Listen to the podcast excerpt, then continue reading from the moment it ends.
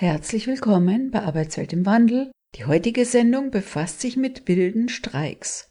Dabei folgen wir einem Vortrag des Fachanwalts für Arbeitsrecht Benedikt Hoppmann. Dieser Vortrag wurde im Rahmen einer Veranstaltung der Aktion Arbeitsunrecht im Berliner Kiezladen Kommune 65 im Juli 2021 gehalten. Am Mikrofon begrüßt sie Karin Bergs, die für diese Sendung und Sendereihe verantwortlich ist. Was ein Streik ist, das wissen wir alle. Aber was ist ein wilder Streik? Ein wilder Streik ist ein Streik, der nicht von einer Gewerkschaft getragen wird. Grundsätzlich hat zwar jeder das Recht zu streiken. So steht es zumindest in unserem Grundgesetz in Artikel 9 Absatz 3. Allerdings muss ein Streik ein Ziel haben, beispielsweise die Arbeitsbedingungen oder Tarifverträge zu verbessern. Das hat zur Folge, dass ein Streik bei uns immer von einer Gewerkschaft getragen werden muss, denn nur eine Gewerkschaft ist tariffähig. So steht es allerdings nicht in unseren Gesetzbüchern, das entstammt der Rechtsprechung. In dieser Sendung werden die Hintergründe analysiert, was im Gesetz steht und wie sich die Rechtsprechung über die Jahrzehnte hinweg entwickelt hat. Und es wird hinterfragt, ob das denn alles so überhaupt seine Richtigkeit hat oder ob hierbei permanenter Rechtsbruch begangen wird. Aber erstmal der Reihe nach. Folgen wir dem Vortrag von dem Rechtsanwalt Benedikt Hoppmann. Nach herrschender Meinung sind nur Streiks zulässig, die entweder ein tariflich regelbares Ziel haben oder von der Gewerkschaft getragen werden. Das heißt, die Gewerkschaft ruft dazu auf oder die andere Variante, die ist auch möglich, sie übernimmt nachträglich einen Streik. Wenn das nicht der Fall ist, dann spricht man eben von einem wilden Streik. Ich spreche aber lieber von einem verbandsfreien Streik. Ich will damit andeuten, dass es darum geht, dass die Gewerkschaften dazu nicht aufrufen und ihn auch nicht nachträglich übernehmen. Eigentlich könnte ich mit dieser Aussage, dass alles für rechtswidrig hält, mein Vortrag beenden und ihr könntet nach Hause gehen. Aber so einfach ist es eben doch nicht. Ich will beginnen mit einem persönlichen Erlebnis, das jetzt schon ungefähr 20 Jahre her ist, das mich aber sehr beeindruckt hat. Ich war mit Gewerkschafterinnen und Gewerkschaftern in England wir haben dort die englische Bergarbeitergewerkschaft besucht. Wir haben sie gefragt, was ist für euch eine wichtige Lehre aus dem großen Streik gegen die Thatcher-Regierung? Manchen dürfte vielleicht bekannt sein, dass der eine enorme politische Bedeutung damals gehabt hat.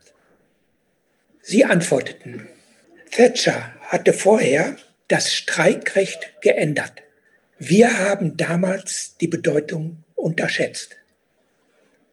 Das Beeindruckende war dabei, dass das die Bergarbeitergewerkschaft sagte, eine sehr kämpferische und auch selbstbewusste Gewerkschaft, die sich nichts vormachen lässt.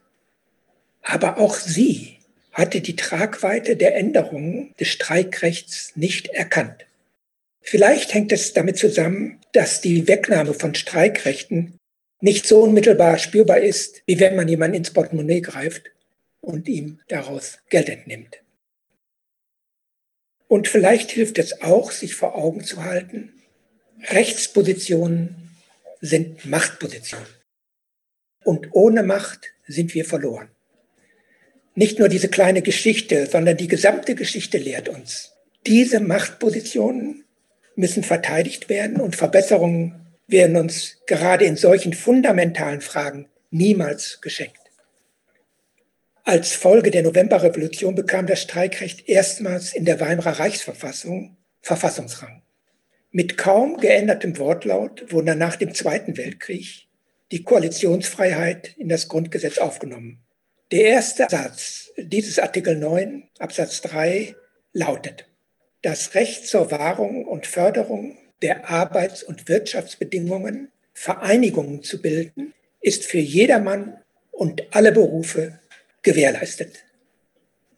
Im Zusammenhang mit der Notstandsgesetzgebung 1968 wurde auf Druck der Gewerkschaften in einem dritten Satz auch der Arbeitskampf ausdrücklich durch das Grundgesetz geschützt.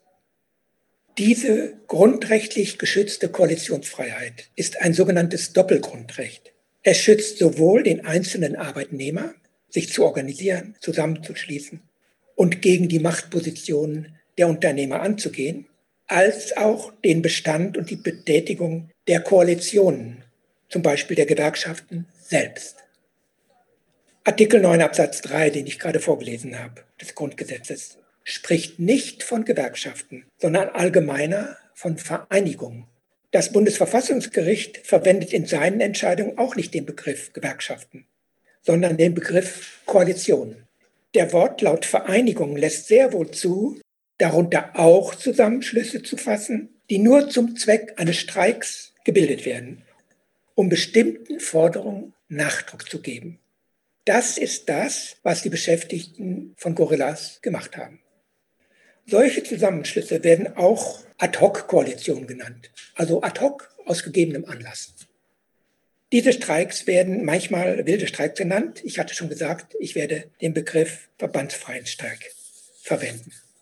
Im Streik setzen die Beschäftigten der Fremdbestimmung durch das Kapital, der jeder Beschäftigte unterworfen ist, ihr Selbstbestimmungsrecht entgegen. Damit ist der Streik Ausdruck des Artikels, der ganz am Anfang des Grundgesetzes steht, des Artikel 1, wo es heißt, die Würde des Menschen ist unantastbar. Dieser Artikel ist ein wichtiges Zeugnis der antifaschistischen Prägung des Grundgesetzes und der Streik herausragend als kollektiver Ausdruck und kollektive Einforderung dieser Menschenwürde.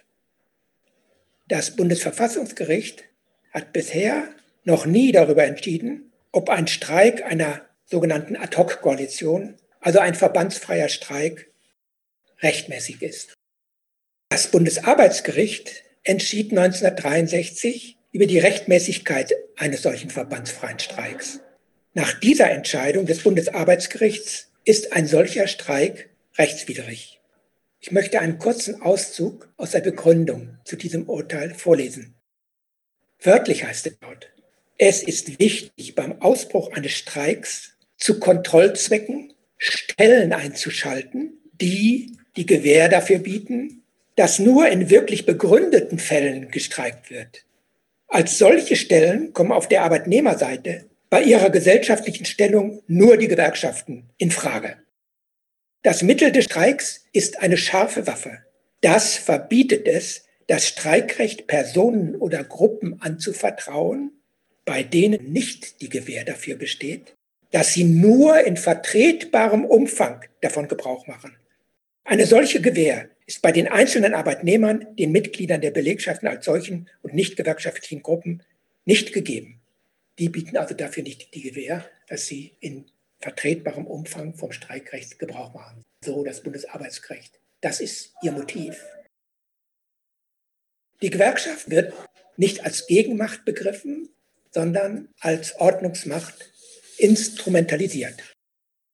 Damit wendet sich, jetzt kurz im Rückblick, damit wendet sich die Rechtsprechung von der Rechtsprechung der Weimarer Republik, ja sogar der Rechtsprechung der Kaiserzeit ab. Es ist zwar richtig, dass die Rechtsprechung der Weimarer Republik und auch die der Kaiserzeit alles andere als streikfreundlich war, aber ein Streik war vorher nie deswegen rechtswidrig gewesen, weil keine Gewerkschaft dazu aufgerufen hat oder ihn auch nicht nachträglich übernommen hat. Die Grundlage zu dieser obrigkeitsstaatlichen Wende im Arbeitsrecht legte Hans Karl Nipperdey. Nipperdey war während der Nazizeit einer der Kommentatoren des Gesetzes zur Ordnung der nationalen Arbeit, AOG auch genannt. Dieses Gesetz setzte mit einem Federstrich das gesamte kollektive Arbeitsrecht der Weimarer Republik außer Kraft und ersetzte es durch das uneingeschränkte Prinzip Führer-Gefolgschaft. So sind auch die Begriffe im Gesetz selbst. Als Vertreter der Befürworter der Rechtswidrigkeit verbandsfreier Streiks zitiert das Bundesarbeitsgericht in seiner Entscheidung von 1963 einzig allein Nipperdey. Nipperdey hatte schon einige Jahre vorher den sogenannten Zeitungsstreik als Gutachter im Auftrag der Bundesvereinigung Deutscher Arbeitgeberverbände für rechtswidrig erklärt. In diesem Gutachten ging es allerdings nicht um einen verbandsfreien Streik, sondern um einen politischen Streik im Jahre 1952. Die Gewerkschaften hatten zu diesem Streik aufgerufen. Der Streik richtete sich gegen das geplante Betriebsverfassungsgesetz und war damit ein politischer Streik.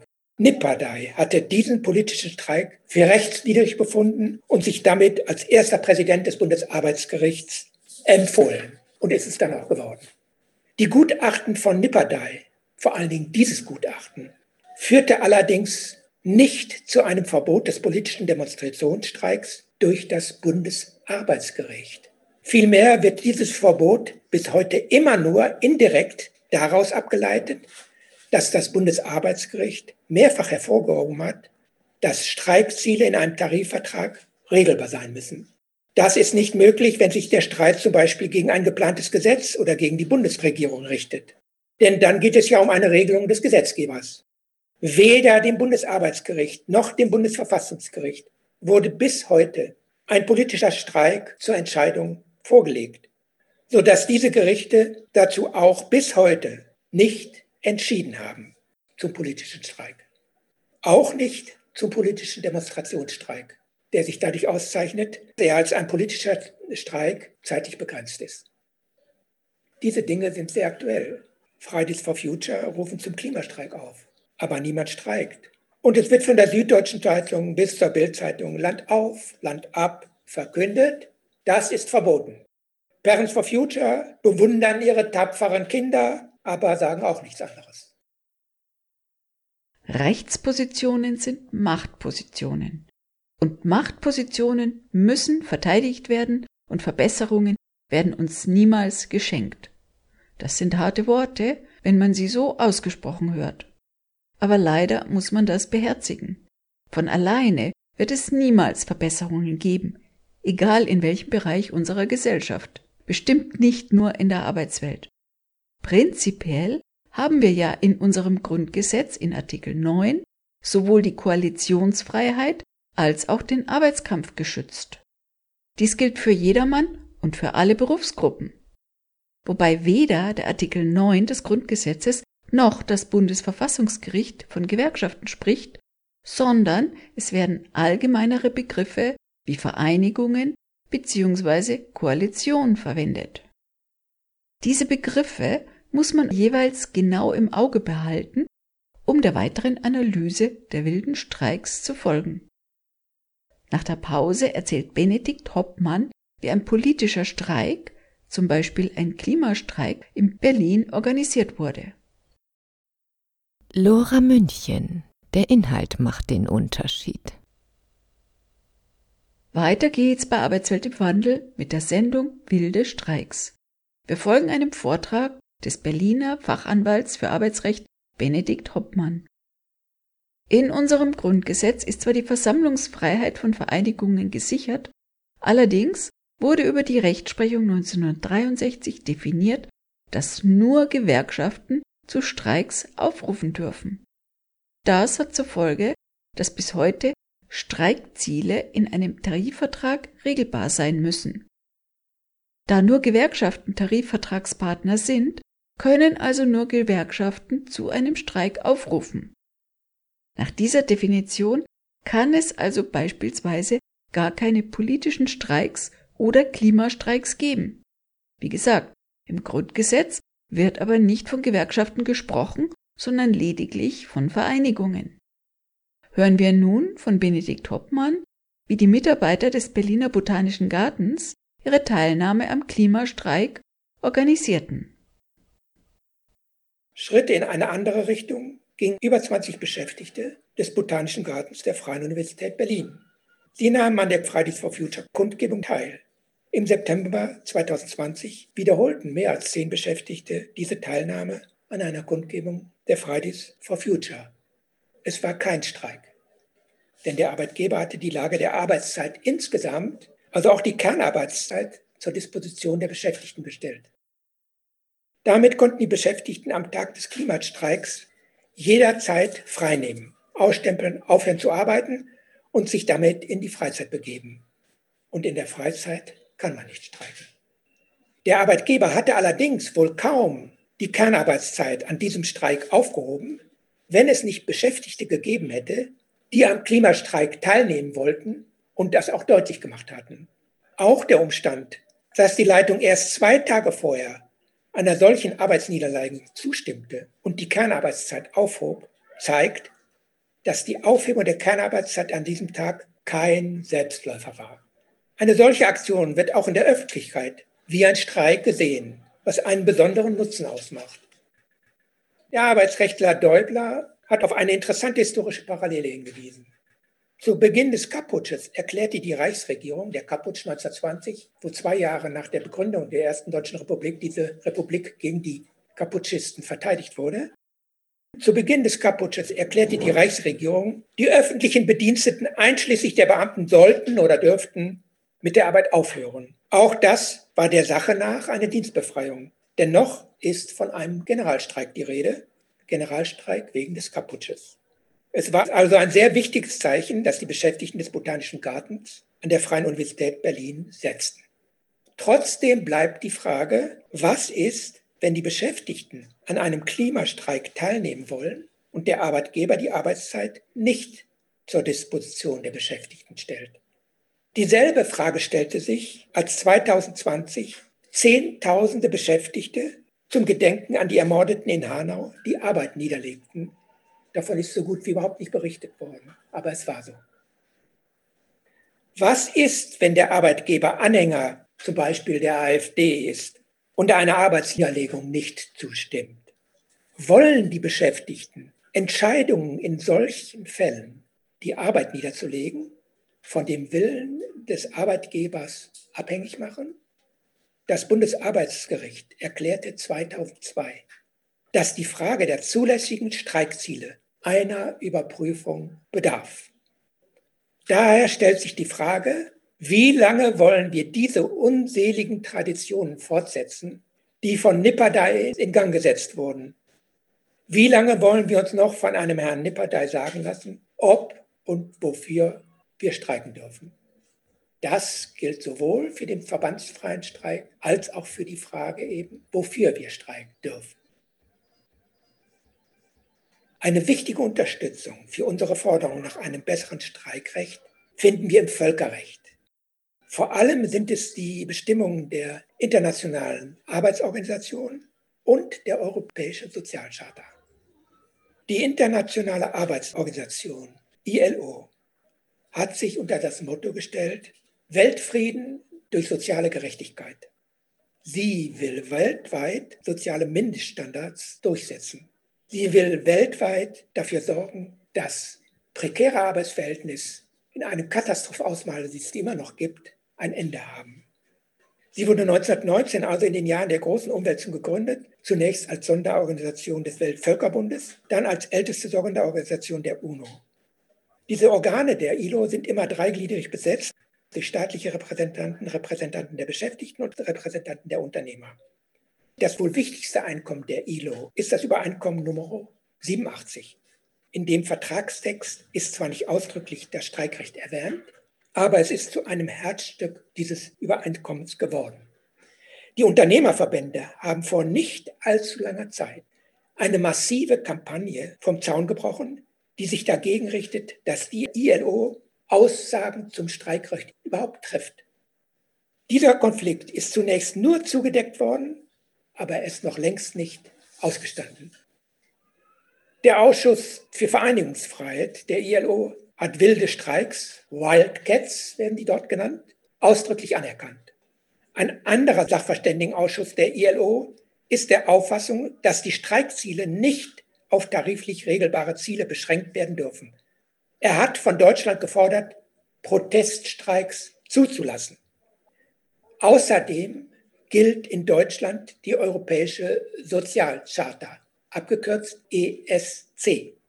Die ESC ist ein Vertrag des Europarats. In den 47 Mitgliederstaaten des Europarats leben rund 820 Millionen Menschen. 820 sind schon viele Menschen, insofern haben auch die Entscheidungen dort ein erhebliches Gewicht. Zu den Mitgliedstaaten gehören auch Russland und die Türkei. Die wichtigsten Organe des Europarats sind die Parlamentarische Versammlung, das Ministerkomitee und der Europäische Gerichtshof für Menschenrechte in Straßburg, nicht zu verwechseln mit dem EuGH, dem Gerichtshof der Europäischen Union in Brüssel.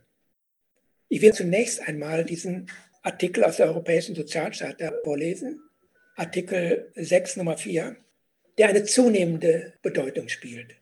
Dort heißt es wörtlich, um die wirksame Ausübung des Rechts auf Kollektivverhandlungen zu gewährleisten, verpflichten sich die Vertragspartner, jetzt kommen alle möglichen Dinge, die ja nicht so erheblich sind, und dann geht es weiter, und anerkennen das Recht der Arbeitnehmer und der Arbeitgeber auf kollektive Maßnahmen einschließlich des Streikrechts im Falle von Interessenkonflikten, vorbehaltlich etwaiger Verpflichtungen aus geltenden Gesamtarbeitsverträgen. Dort heißt es das Recht der Arbeitnehmer. Und auf den Begriff Arbeitnehmer kommt es an. Es geht also nicht um das Recht der Gewerkschaften, sondern viel allgemeiner um das Recht der Arbeitnehmer auf kollektive Maßnahmen einschließlich des Streikrechts. Deutschland hat der Europäischen Sozialcharta von 1961 mit einigen Ausnahmen zugestimmt und sie 1965 mit diesen Einschränkungen ratifiziert. Zu den Bestimmungen, denen Deutschland ohne Einschränkung zustimmte, gehörte die eben zitierte Bestimmung zum Streikrecht. Sie gilt also uneingeschränkt für Deutschland. Das Bundesverfassungsgericht beschreibt die Bedeutung von diesen völkerrechtlichen Übereinkommen, wie es die Sozialcharta ist. Der Bundesgesetzgeber hat nämlich mit einem förmlichen Gesetz dieser Sozialcharta zugestimmt und in solchen Fällen beschreibt das Bundesverfassungsgericht die Bedeutung solcher Übereinkommen so. Damit hat der Gesetzgeber sie in das deutsche Recht transformiert und einen entsprechenden Rechtsanwendungsbefehl erteilt. Diese Rangzuweisung führt dazu, dass deutsche Gerichte solche Völkerrechtsverträge wie anderes Gesetzesrecht des Bundes im Rahmen methodisch vertretbarer Auslegungen zu beachten und anzuwenden haben ja, im Rahmen methodisch zu beachtender Auslegung. Was heißt das? Auch dazu äußert sich das Bundesverfassungsgericht.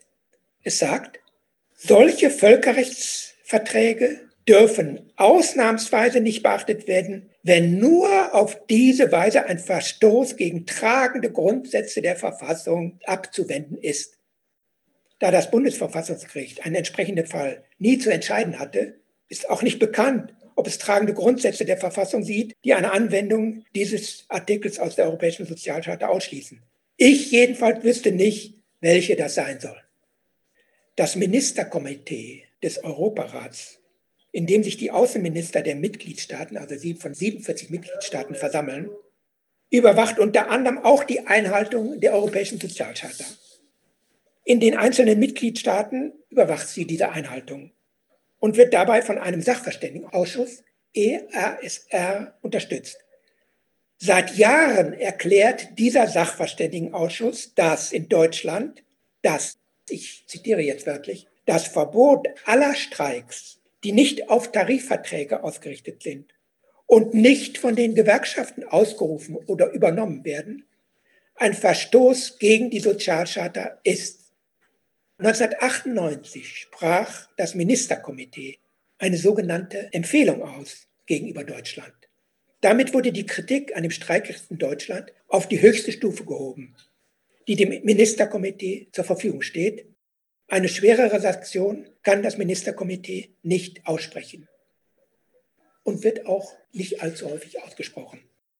Das Bundesarbeitsgericht stellte wenige Jahre nach dieser Rüge fest, wörtlich jetzt in einem Nebensatz beiläufig.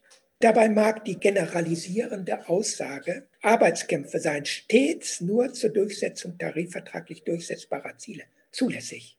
Im Hinblick auf Artikel 6 Nummer 4 Europäische Sozialcharta, also der Streikrechtsbestimmung, einer erneuten Überprüfung bedürfen. Denn immerhin ist nach Meinung des Sachverständigenausschusses das Verbot aller Streiks in Deutschland, die nicht auf den Abschluss eines Tarifvertrages gerichtet sind und nicht von einer Gewerkschaft ausgerufen oder übernommen worden sind, mit den Garantien von Artikel 6 Nummer 4 Europäische äh, Sozialcharta unvereinbar. Auch erteilte das Ministerkomitee des Europarats am 3. Februar 1998 die Empfehlung, in angemessener Weise die negativen Schlussfolgerungen des Ausschusses unabhängiger Experten zu berücksichtigen. Also sie wiederholen genau das, was geschehen war. Es bleibt die Frage, was, wenn die Beschäftigten an einem Streik teilnehmen wollen, wenn der Arbeitgeber die Dienstzeit nicht zur Disposition stellen will.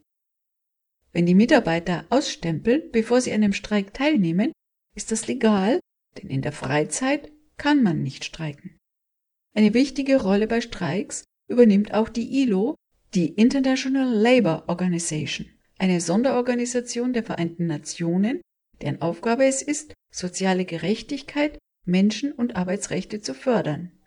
Im Übereinkommen Nummer 87 zur Vereinigungsfreiheit werden wilde Streiks ausdrücklich erlaubt. Laut ILO dürfen Streikziele nicht auf tariflich regelbare Ziele beschränkt werden. Darüber hinaus gilt auch die ESC, die Europäische Sozialcharta, die ebenfalls das Verbot von Streiks ohne Gewerkschaften rügt. Nach der Pause erzählt Benedikt Hoppmann, wie die Bundesregierung auf die Kritik der Europäischen Sozialcharta zum deutschen Streikrecht reagierte.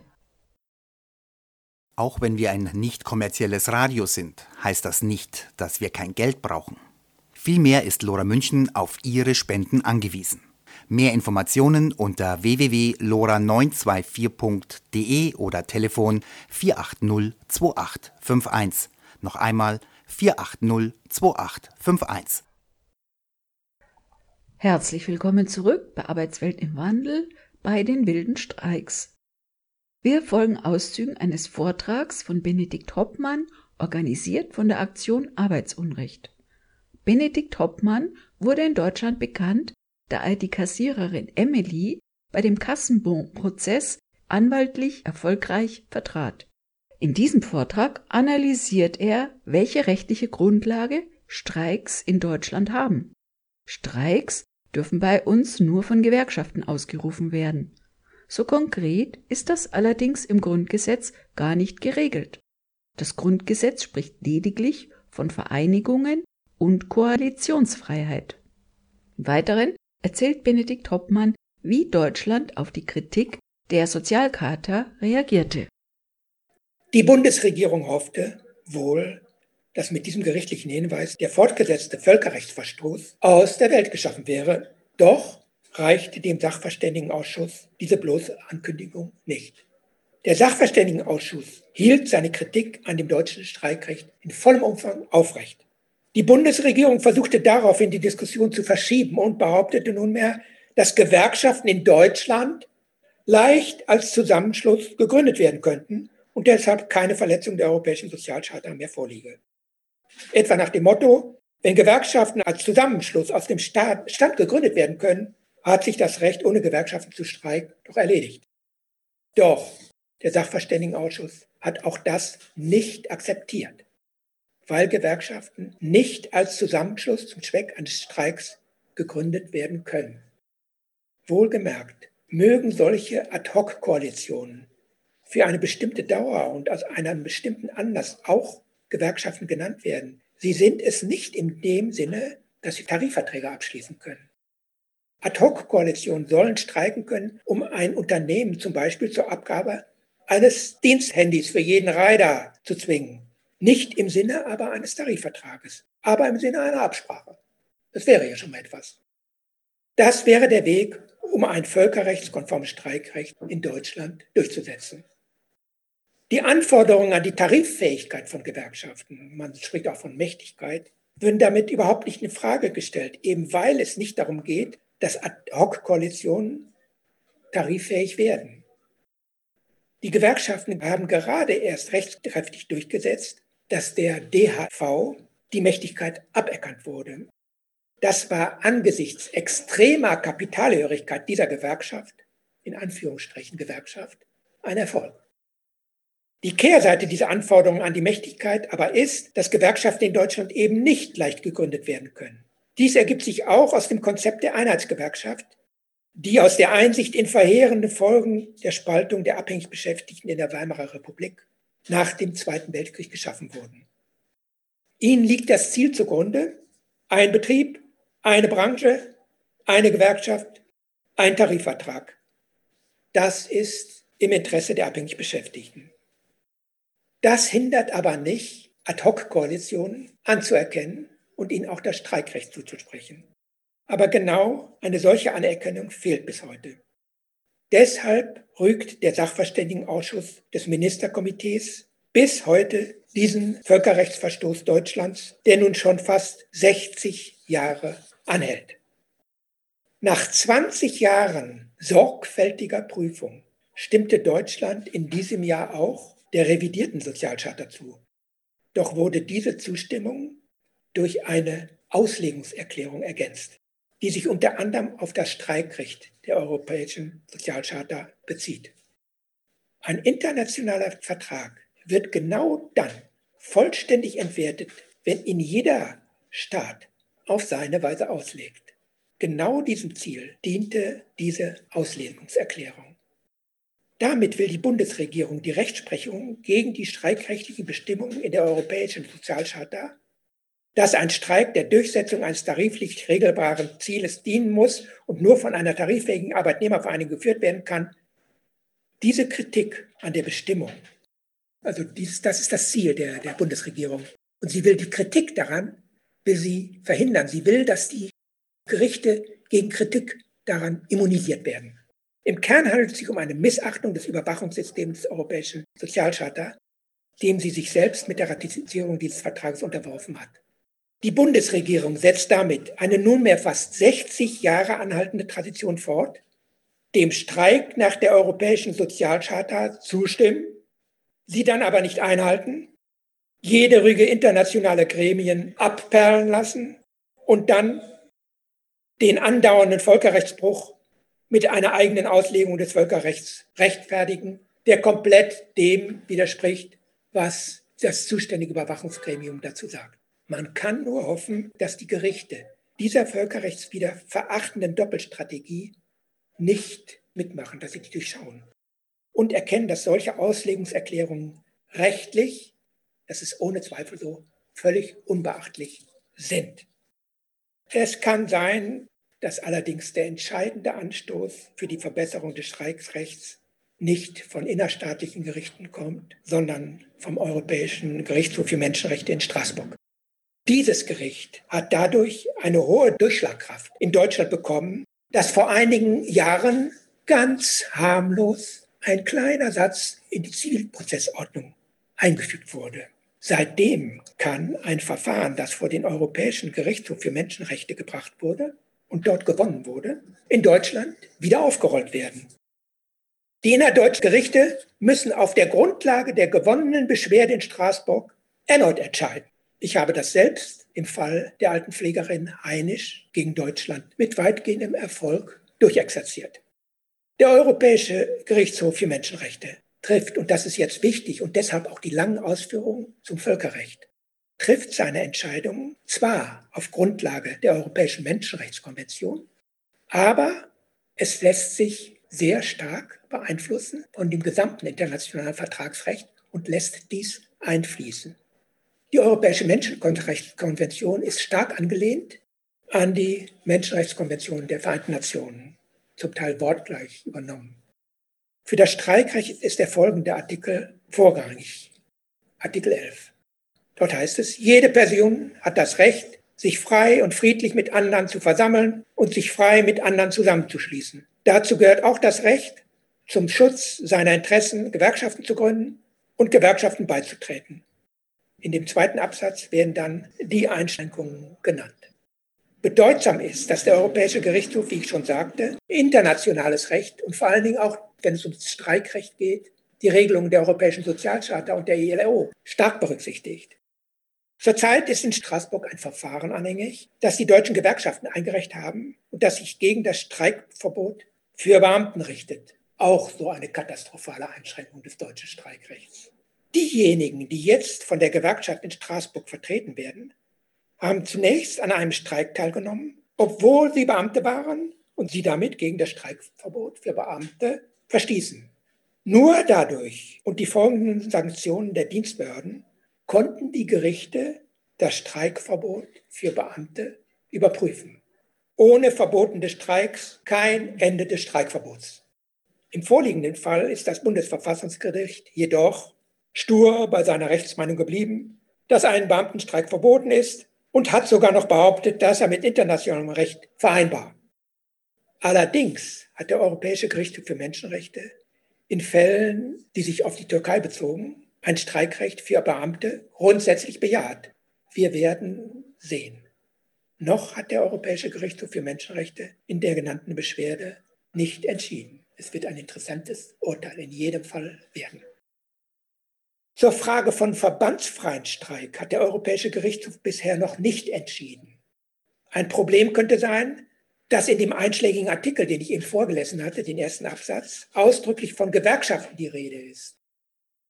Die Frage ist, ob der Straßburger Gerichtshof auch Ad-hoc-Zusammenschlüsse unter diesen Begriff Gewerkschaft fassen wird. Ich wäre in diesem Fall dafür. Ich bin allerdings kein Richter des Europäischen Gerichtshofs für Menschenrechte. Die größten Chancen, das Streikrecht zu verbessern, sehe ich bei einer Erweiterung der Streikziele. Dass also der politische Demonstrationsstreik legalisiert wird. Jedenfalls dann, wenn sich die Forderungen auf die Arbeits- und Wirtschaftsbedingungen beziehen. Oder wenn gegen Unternehmensentscheidungen gestreikt wird, etwa gegen Ausgliederungen oder Privatisierungen, und das keine unmittelbare und schwerwiegende Auswirkung auf die Beschäftigten hat. Solche Fälle gibt es. Wichtig ist eine Entscheidung des Europäischen Gerichtshofs für Menschenrechte, in der er für die Rechtmäßigkeit eines Streiks einer kroatischen Ärztegewerkschaft ohne weitere Begründung hat ausreichen lassen, dass eine hilfsweise erhobene, nur eine hilfsweise erhobene Tarifforderung auf ein tariflich regelbares Ziel ausgereicht hat, während die beiden Hauptforderungen offensichtlich rechtswidrig waren. Da war also Nebenforderung war zulässig und die beiden Hauptforderungen waren offensichtlich rechtswidrig und trotzdem hat der Europäische Gerichtshof für Menschenrechte gesagt, kein Problem, aus diesem Grunde werden wir diesen Streik nicht für unzulässig erklären. Das ist allerdings sehr, eine sehr wichtige Entscheidung. Denn das Bundesarbeitsgericht entscheidet genau andersrum, diese sogenannte Rührei-Theorie. Wenn schon eine Forderung unzulässig ist, ist der ganze Streik illegal. Die Rührei-Theorie muss man erklären. Jeder kennt den Unterschied zwischen einem Rührei und einem Spiegelei. Wenn beim Rührei ein Ei faul ist, dann wird das gesamte Rührei ungenießbar. Beim Spiegelei dagegen kann man das faule Ei entfernen und die anderen Eier trotzdem noch verzehren. Übertragen auf das Streikrecht bedeutet das, wenn schon eine Forderung unzulässig ist, also ein Ei faul ist, dann ist der gesamte Streik illegal. Zur Frage der verbandsfreien Streiks hat der Europäische Gerichtshof noch nicht entschieden. Gewerkschaften zu gründen ist in Deutschland aber nicht einfach. Wenn man nur Streiks von tariffähigen Gewerkschaften durchführen lassen will, wie es in deutscher Rechtsprechung gehandhabt wird, dann muss man sich als Streikwilliger etwas einfallen lassen. Ad-hoc-Koalitionen könnten dabei der Schlüssel zu einem sogenannten wilden Streik sein. Allerdings scheinen die deutschen Gerichte heute noch nicht so weit zu sein, das auch so zu akzeptieren. Nach der Pause analysiert Benedikt Hoppmann die Position der Gewerkschaften zu verbandsfreien Streiks. Lora München, nicht nur auf der 92.4, sondern auch auf DAB+. Montag bis Freitag von 1 Uhr nachts bis 16 Uhr und von 18 bis 24 Uhr. Wir sind schon beim letzten Teil von Arbeitswelt im Wandel mit der Sendung Wilde Streiks. Wir folgen einem Vortrag von Benedikt Hoppmann, veranstaltet von der Aktion Arbeitsunrecht im Berliner Kiezladen, Kommune 65. Nun folgt noch eine Analyse der Position der Gewerkschaften zu wilden Streiks und wir hören Tipps, wie man einen verbandsfreien Streik organisieren sollte, damit er durchgeführt werden kann. Das Verbot des verbandsfreien Streiks. Ich möchte jetzt etwas sagen zur Position der Gewerkschaften zu der Frage verbandsfreier Streiks. Ein nicht unwichtiges Thema, wo auch häufig meines Erachtens falsche Überlegungen gibt und auch falsche Positionen. Das Verbot des verbandsfreien Streiks richtet sich am Ende nämlich gegen die Gewerkschaft selbst. Legendär sind die verbandsfreien Septemberstreiks 1969. Es wurde ein Nachschlag bei den Löhnen gefordert. Diese Löhne hatte die IG Metall in Tarifverträgen vereinbart, wie das bei jeder Tarifrunde üblich ist. Während der Laufzeit dieser Tarifverträge sind die Gewerkschaften an die Friedenspflicht gebunden. Sie können also während dieser Zeit nicht für höhere Löhne streiken oder zum Streik aufrufen. Und nun in dieser Zeit werden Nachschlagsforderungen gestellt. Die Septemberstreiks führten zu einer differenzierten Betrachtungsweise, die sich im Geschäftsbericht der IG Metall für die Jahre 71 bis 73 so liest. Im Gewande eines angeblichen Streikmonopols der Gewerkschaften werden so die Gewerkschaften zwischen die Stühle gebracht und die Kollegen, die an spontanen Arbeitsniederlegungen teilgenommen haben, der Willkür der Unternehmer ausgeliefert. Klammern, Kündigung, Schadenersatz.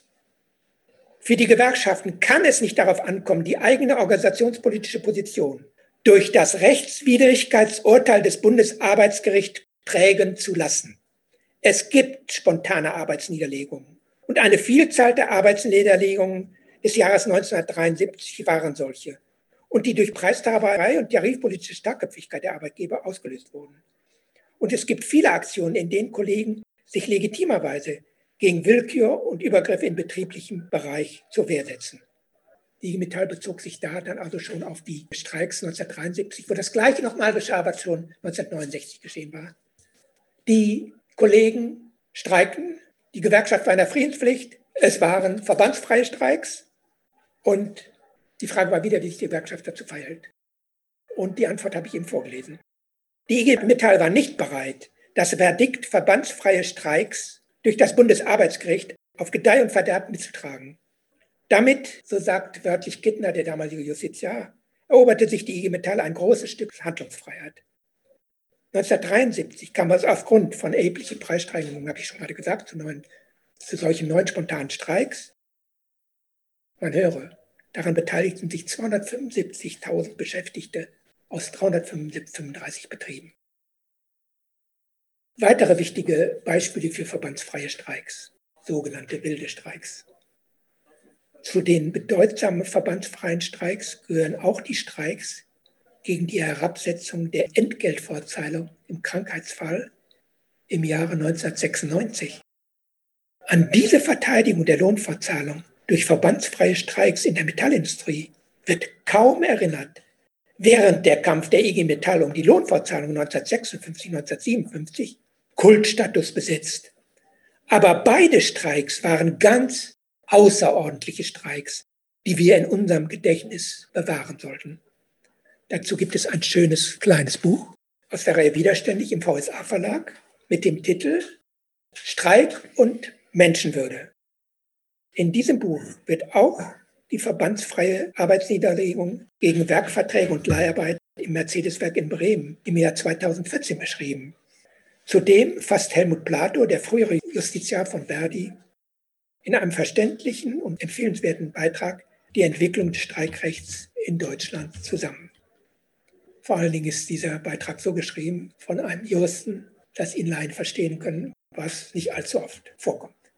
In Bremen streikten bei dem letzten Streik, streikerprobt waren sie ja schon 1976 gewesen, ich hatte davon erzählt, als die Entgeltfortzahlung verteidigten, in Bremen streikten rund 1000 Beschäftigte eine ganze Nachtschicht verbandsfrei. 761 bekamen deswegen eine Abmahnung. 34 klagten dagegen. Obwohl wir in der ersten Instanz verloren hatten, nahm der Arbeitgeber alle 761 Abmahnungen vorzeitig aus dem Personalakt. Ich glaube, dass Mercedes auf keinen Fall eine Niederlage in der zweiten Instanz riskieren wollte. Jedenfalls war das ein Teilerfolg für uns.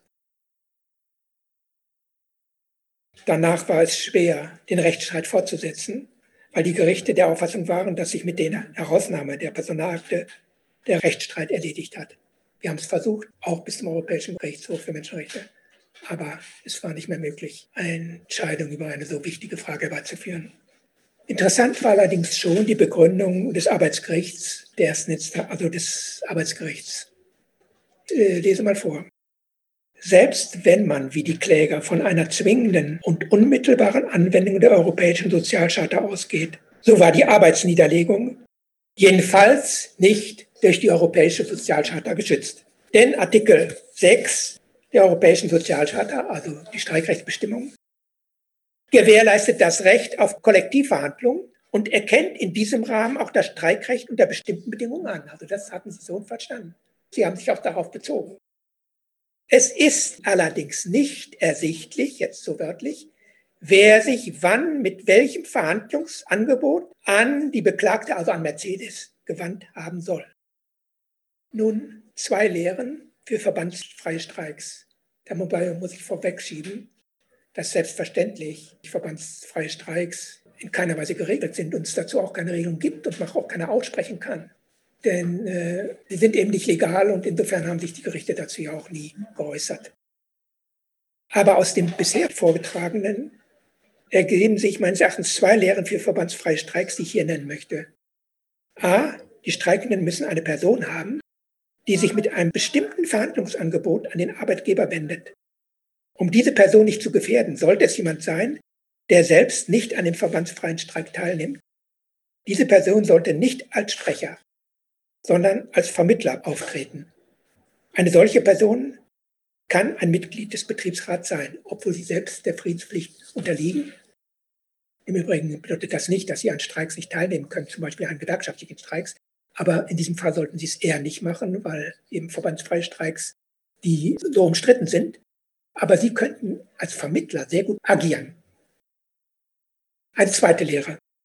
Unter den Forderungen, die in verbandsfreien Streiks gestellt werden, sollte mindestens eine Forderung sein, die ganz unstreitig zulässig ist.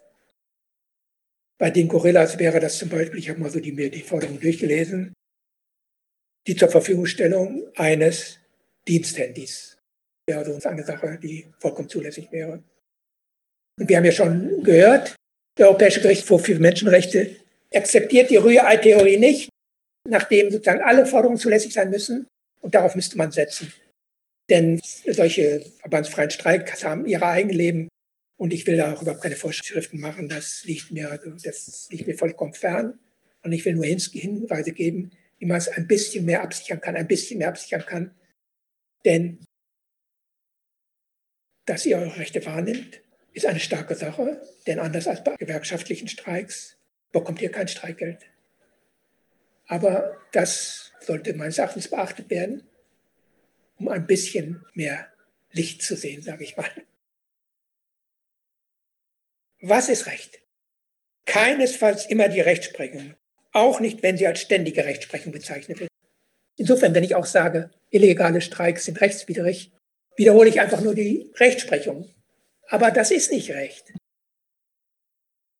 Das Recht ist nicht wie die Gesetzestafeln des Hammurabi in Stein gehauen. Was das Streikrecht angeht, haben inzwischen fast alle Gewerkschaften Beschlüsse gefasst, in denen das politische Streikrecht gefordert wird. Doch es wird kaum über die Frage diskutiert, wie diese Forderung durchgesetzt werden kann. Es ist den wenigsten bewusst, dass sich diese Forderung nicht an den Gesetzgeber richten kann oder zumindest nicht sollte, weil das mit hoher Wahrscheinlichkeit nicht zu einem besseren, sondern zu einem schlechteren Recht führen würde. Da sind sich wohl alle Juristen einig, die nicht auf die Kapitalinteressen orientiert sind, sondern auf die Interessen der Beschäftigten. Daher bleibt nur ein Versuch, ein besseres Recht durchzusetzen, und das ist ein besseres Recht über die Rechtsprechung. Das verlangt aber als ersten Schritt den gezielten und kalkulierten Rechtsbruch. Auch finanzielle Risiken sind kalkulierbar. Daher sticht das Argument der unkalkulierbaren Schadenersatzansprüche nicht. Und wenn ich von Rechtsbruch spreche, ist auch das zu relativieren, denn das gesamte internationale Recht habe ich euch vorgetragen. Und danach ist es eigentlich so, dass erstmal die Bundesregierung permanenten Rechtsbruch begeht. Und wer dagegen verstößt, ja, was macht er eigentlich? Ich kehre zum Anfang meines Vortrags zurück. Das gesamte Streikrecht ist erkämpft worden und es kann auch nur so verteidigt und verbessert werden. Mit der Frage, was ist Recht, beschäftigt sich bestimmt jeder irgendwann in seinem Leben. Dazu gibt dieser Vortrag noch einen interessanten Aspekt zu bedenken. Recht ist keinesfalls immer die Rechtsprechung, auch nicht, wenn sie als ständige Rechtsprechung bezeichnet wird. Denn gemäß der gültigen Rechtsprechung wurden früher auch Hexen verbrannt. Die Frage ist also, wie kann man ein besseres Recht durchsetzen? Das ist bei uns leider kompliziert, denn es muss die ständige Rechtsprechung verändert werden. Dies gelingt aber nur über die Rechtsprechung. Um das durchzuziehen, muss erstmal ein gezielter Rechtsbruch erfolgen, um dann über den Weg der diversen Rechtsinstanzen eine neue Rechtsprechung zu erzielen. Wobei sich der Begriff Rechtsbruch natürlich relativiert. Denn sollte das Ergebnis dieses Rechtsbruchs keinen Rechtsbruch mehr bedeuten, dann hat ja unsere Bundesregierung einen permanenten, möglicherweise jahrzehntelangen Rechtsbruch begangen. Wer hat denn nun Rechtsbruch begangen? Die Hexen im Mittelalter oder die damalige Rechtsprechung? Damit sind wir am Ende mit der Sendung Wilde Streiks.